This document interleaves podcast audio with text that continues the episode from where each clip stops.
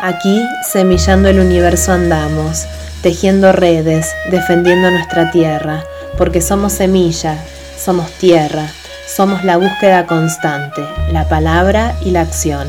Andamos abrazando luchas, nacidas del sueño de libertad de nuestras ancestras. Somos verde y renaceres, sobrevivientes, creadoras de futuros.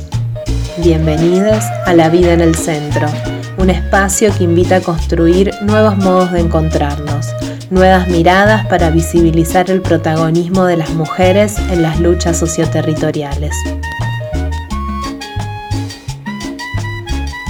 Somos Silvia Cruz, Den Matioli y Diana Hernández y esto es La Vida en el Centro, en esta quinta columna por La Semilla Programa Radial. Y en La Vida en el Centro, nuevamente, nuestra columna en, La Semilla, aquí para, para intentar pensar, volver a pensar juntos eh, algunos temas y tratar de construir ¿no? Siempre en función de, de saber que, que juntos podemos cambiar, cambiar los paradigmas, cambiar este mundo. Eh, para hoy y las futuras generaciones eso es un, compromiso. Y en el tema de hoy veíamos eh, esta acción desde profesionales de la ciencia digna, profesionales que de pronto eh, desde su lugar, desde lo que saben, aportan, ayudan, apoyan a comunidades en los distintos territorios.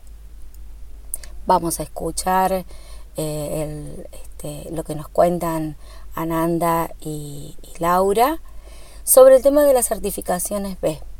Las certificaciones B, una de tantas estrategias que usa el mundo de negocios de las empresas, es una, herramienta que surge del sistema mismo para eh, empresas de triple impacto, se llama, ¿no? Certificaciones B, las B dan eh, eh, a determinadas empresas que convocan, que las empresas llaman para, para tener esta certificación, aquellas que tienen triple impacto económico, social y ambiental. Y ponen en la línea lo mismo, lo económico, lo social y ambiental. Eh, hablan de estrategias de sostenibilidad, hablan de tener conciencia de estas tres dimensiones, de crear valor eh, tanto a los accionistas como valor a la sociedad. Hablan que el mundo necesita empresas, por ejemplo. Habla de un modelo de negocios con, impacto, con este triple impacto. Y lo que nosotros nos preguntamos es eh, si en, este, en esta estrategia en donde Lab B dio certificaciones B, aporta, Recordemos que Porta obtuvo esta certificación B em, hace un tiempo ya, por lo cual le permite incursionar en muchos negocios y tener muchos beneficios y llevar como un sello, ¿no? De que ellos son eh, sustentables, sostenibles, que benefician al ambiente, a la sociedad.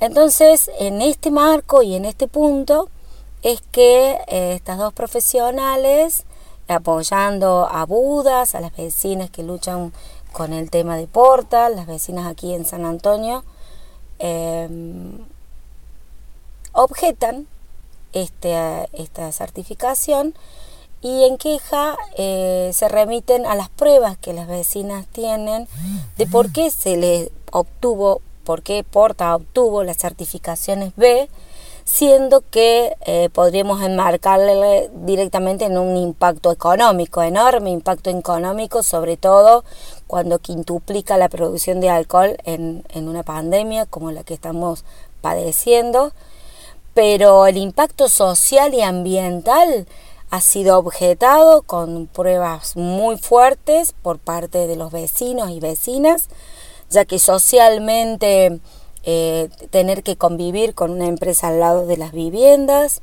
eh, tener que resistir a la contaminación ambiental bien probada eh, y ambiental no solamente humano, sino también todo aquello que, compartimos, ¿no? en todo lo que es ambiente fuera de lo humano, ¿no? no solamente somos seres humanos que rodeamos a la planta. Entonces el por qué. ¿No? ¿Por qué seguimos permitiendo, el sistema y los gobiernos permiten que estas empresas obtengan estas, este enmascarado verde? ¿no? Es como una mascarilla verde. Eh, ellos hablan que la sostenibilidad optimiza los recursos, que reducen riesgos, que promocionan innovaciones, que se impulsan ventas, entonces dentro de la sostenibilidad está todo eso, ¿no? Eh, y crea un círculo de beneficios. En realidad creemos y sostenemos que el único beneficio es de la empresa misma, totalmente económico, totalmente extractivista, eh, desde el campo, desde que se siembra el maíz y se fumiga, sacrificando todas las poblaciones rurales y continuando con las poblaciones urbanas no rurales en esas categorías, siguen contaminando y, y lo enmascaran en verde. Así que vamos a escuchar, vamos a escuchar cómo surgen estas eh, dos personas, dos personas eh, que también son compañeras de luchas, que desde su profesión intenta aquí eh, apoyar a las vecinas y vecinos. y cuál es su labor, ¿no? cuál es su idea, el por qué, el por qué apoyan y la verdad totalmente agradecidas como a ellas, a la cantidad de profesionales que mm, en distintas columnas estaremos presentando para, para, para ver, ver que no solamente están aquellos que solo piensan en el negocio, sino también aquellos que piensan en sostener la vida y la salud del planeta real. Somos María Laura y Ananda, somos abogadas, socias, amigas, comprometidas con la defensa del ambiente y los derechos humanos. Queremos compartirles el caso particular de nuestro acompañamiento a Budas. Como sabrán, desde hace algunos años existe la situación de la planta de Porta Hermanos que se encuentra ubicada en la ciudad de Córdoba, en el barrio San Antonio. Es una causa que se encuentra judicializada desde, desde hace años y hoy espera una respuesta por parte de la Corte Suprema de Justicia de la Nación. Estuvimos en contacto con las vecinas y vecinos y con su apoyo nos pusimos a trabajar sobre la certificación B de la empresa. Llegamos a la conclusión de que Porta no debería estar certificada. La semana pasada hicimos una queja formal al sistema de laboratorios B, que otorga esas certificaciones, que son básicamente certificaciones verdes. Es decir, que se otorgan a empresas que tienen impacto positivo sobre el ambiente y la sociedad. Generamos además, y con ayuda de amigos y amigas, una movida en redes para que nuestro reclamo tuviera mayor impacto. Economías verdes, sustentabilidad, sostenibilidad, certificaciones de impacto positivo, buenas prácticas. Son quizás las formas en que empresas extractivistas pretenden enmascarar negociados bajo estos conceptos que sin lugar a dudas configuran un enorme campo de disputa simbólica y política. Cuando el modelo de desarrollo legitima la opresión y la existencia de zonas de sacrificio, zonas que se vuelven inhabitables, desplazando a comunidades enteras, ahí andan compas que abrazan con sus prácticas otras formas de sentipensar los desafíos por venir. Les preguntamos entonces a María Laura y a Ananda qué implica para ellas la defensa de los territorios entramada con el ejercicio de su profesión y esto nos contaron. Nos conocimos trabajando en una fundación, Fundeps, y luego fuimos compartiendo distintos espacios de lucha y académicos hasta que nos animamos a trabajar juntas como profesionales. Esta trayectoria nos confirmó la necesidad de crear un estudio en donde podamos brindar asesoramiento, ayuda y acompañamiento a aquellas personas que se encuentran principalmente en situaciones de vulnerabilidad. Así fuimos poniéndonos a disposición y en contacto con personas, grupos, asambleas comprometidas con la defensa de sus derechos, para intercambiar ideas, escucharlos y asesorarlos como profesionales con el mayor compromiso posible. Encaramos la profesión con un enfoque social y humanitario, escuchando a quienes nos necesitan y acompañándolos en los procesos que deben atravesar. Para nosotras como mujeres ambientalistas y abogadas, la defensa del territorio es uno de los pilares fundamentales, ya que en definitiva implica defender la vida. Sin un territorio, sin un espacio adecuado, seguro, habitable, es imposible pensar la garantía de los demás derechos fundamentales. Desde hace años se viene viendo un notable desplazamiento de los pueblos a causa del avance del extractivismo en todos los ámbitos. Tenemos a la minería, al agronegocio desplazando a los campesinos y campesinas, a las comunidades rurales e indígenas, las megaindustrias y fábricas queriéndose instalar en zonas urbanas y periurbanas, entre otros conflictos. Vemos entonces que son los pueblos quienes resisten disponiendo de su tiempo, recursos y energía para evitar los arrebatos que con el lamentable apoyo político se llevan a cabo. En todas estas luchas, particularmente en las que refieren a la defensa del territorio, vemos el rol fundamental que jugamos las mujeres como defensoras de los derechos humanos. Somos nosotras quienes con amor, valentía y fortaleza velamos por el bienestar colectivo. La preocupación por los demás nos motiva día a día en nuestro accionar para contribuir a una sociedad más justa, equitativa e inclusiva. El derecho y el ordenamiento jurídico, tanto nacional como internacional, venían teniendo una deuda pendiente con las y los defensores ambientales, las mujeres y las disidencias. Justamente esta semana que pasó se condenó a uno de los asesinos de Berta Cáceres, quien fue asesinada en el 2016.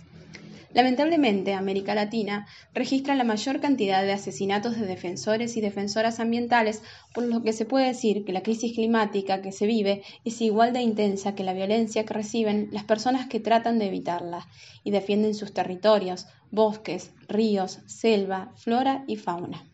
Constantemente estas personas reciben amenazas, hostigamientos, persecuciones, por ejemplo, en Andalgalá, Catamarca, un grupo de asambleístas fueron detenidos violando todas sus garantías constitucionales en el marco de una de las 595 caminatas por la vida que llevan adelante en rechazo a la instalación de la minera Agua Rica.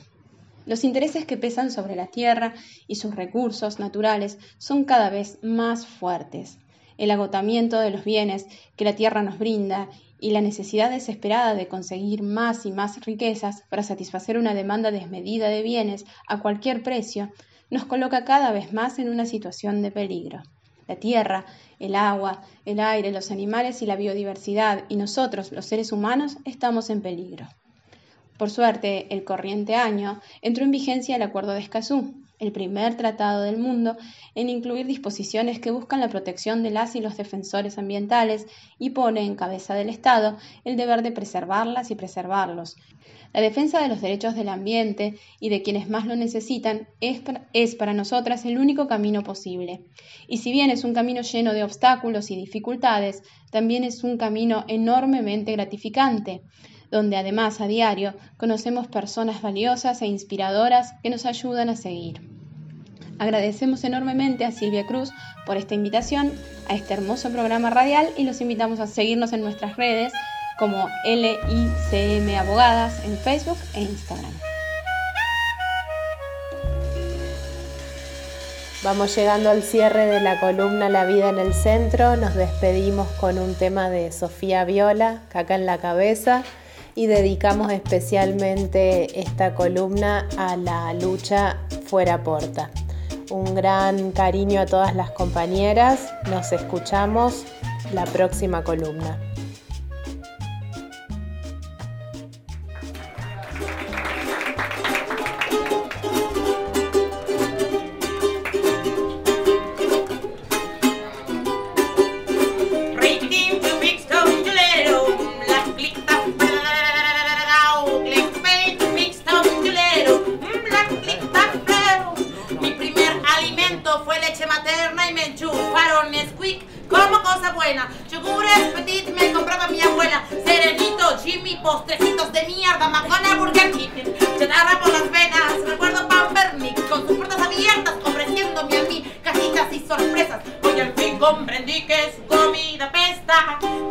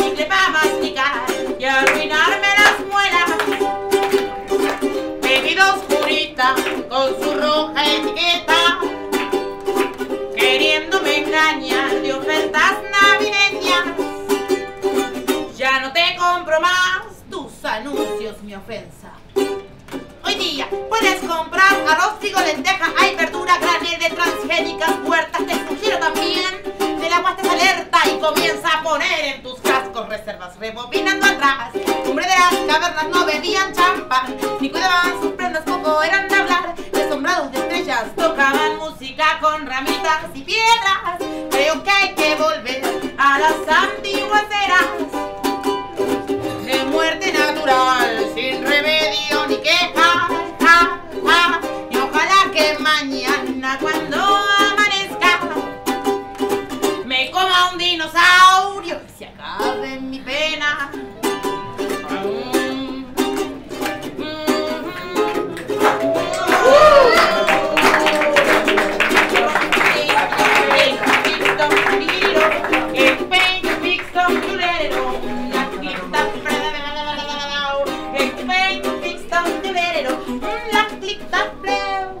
La vaquita está muerta y ya nadie la respeta. Pobrecita ya sufrió y le comen la molleja. Su lengüita masco, pasto de pradera y su leche la dio. No espero recompensa.